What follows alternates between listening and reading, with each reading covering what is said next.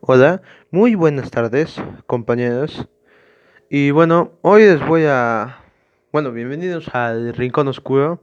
Y hoy les voy a hablar sobre una historia. Una historia de terror, mía, propia, llamada La Última Noche. Espero que les guste. Voy a comenzar. Am, voy a hacer, bueno, personajes. Está Marcus Goldman, el oficial Riddle y el narrador que soy yo. Ya, está bien. Comencemos. En una comisaría local, de un pueblo pequeño, a las 6 de la tarde, se interroga a un hombre por un supuesto homicidio cometido cerca de la zona. El oficial dice, Señor Marcus Goldman, ¿verdad? Marcus no dice nada, solo se queda mirando a la mesa. Oficial, ¿usted mató a esas personas?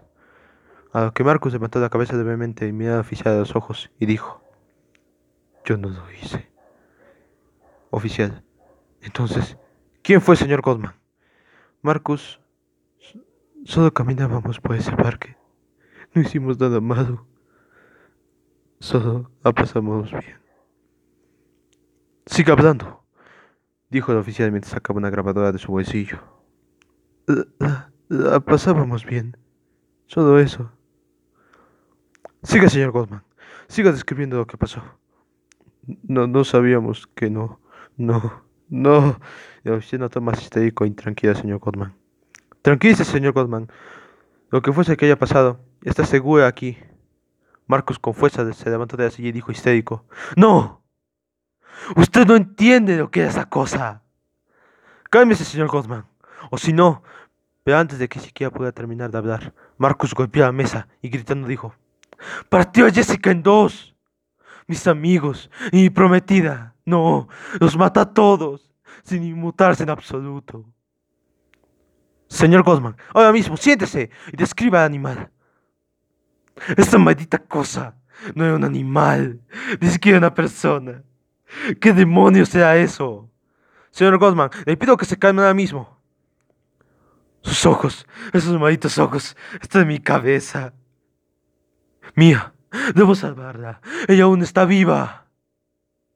Dirigiéndose a la puerta e intentando abrirla desesperadamente, el oficial sacó su arma y apuntó a Marcos diciéndole: ¡Abajo ahora! ¡Las manos arriba! Señor Marcus, o tendré que abatirlo.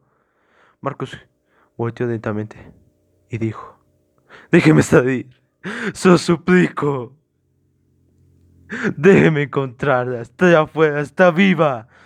Cálmese y siéntese ahora. Y dígame qué fue lo que pasó para probar su inocencia. De pronto se escuchó una voz fuera de afuera diciendo: La encontré. ¡Pum! Algo había roto el cristal de la cámara de interrogaciones. Lo que había impactado. Y ahora yacía en el suelo. Era la cabeza de Mía, reconocida por Marcus. No. No. No. Oficial. ¿Qué demonios? Luego, un ruido fuerte se escuchó. Algo estaba intentando entrar por la puerta. No sabía lo que era. Marcus empezó a gritar desesperado. ¡Ah! ¡Ah! ¡Ayuda! Mientras el oficial se quedó viendo hacia la puerta, cargó su arma y apuntó. ¡Pim! ¡Pam! ¡Pum! La puerta empezó a tronar. Hasta que del último estruendo, la puerta cayó. Y a lo lejos se escucharon siete disparos.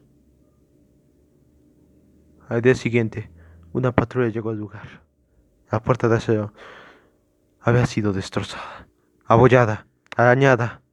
Lo único que había en la sala eran siete casquillos de bala en el suelo, en medio de charcos de sangre con vísceras. No se encontraron los cuerpos de Marcus o de oficial de cargo, solo la grabadora. Y extrañamente, un muñeco no, de, no muy lejos de ese lugar. bueno, eso fue todo amigos. Gracias por preferirnos los podcasts y bien, gracias.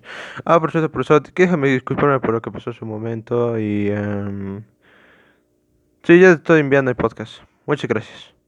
Trabajo hecho por Alexander Fabricio, a pasar Sí.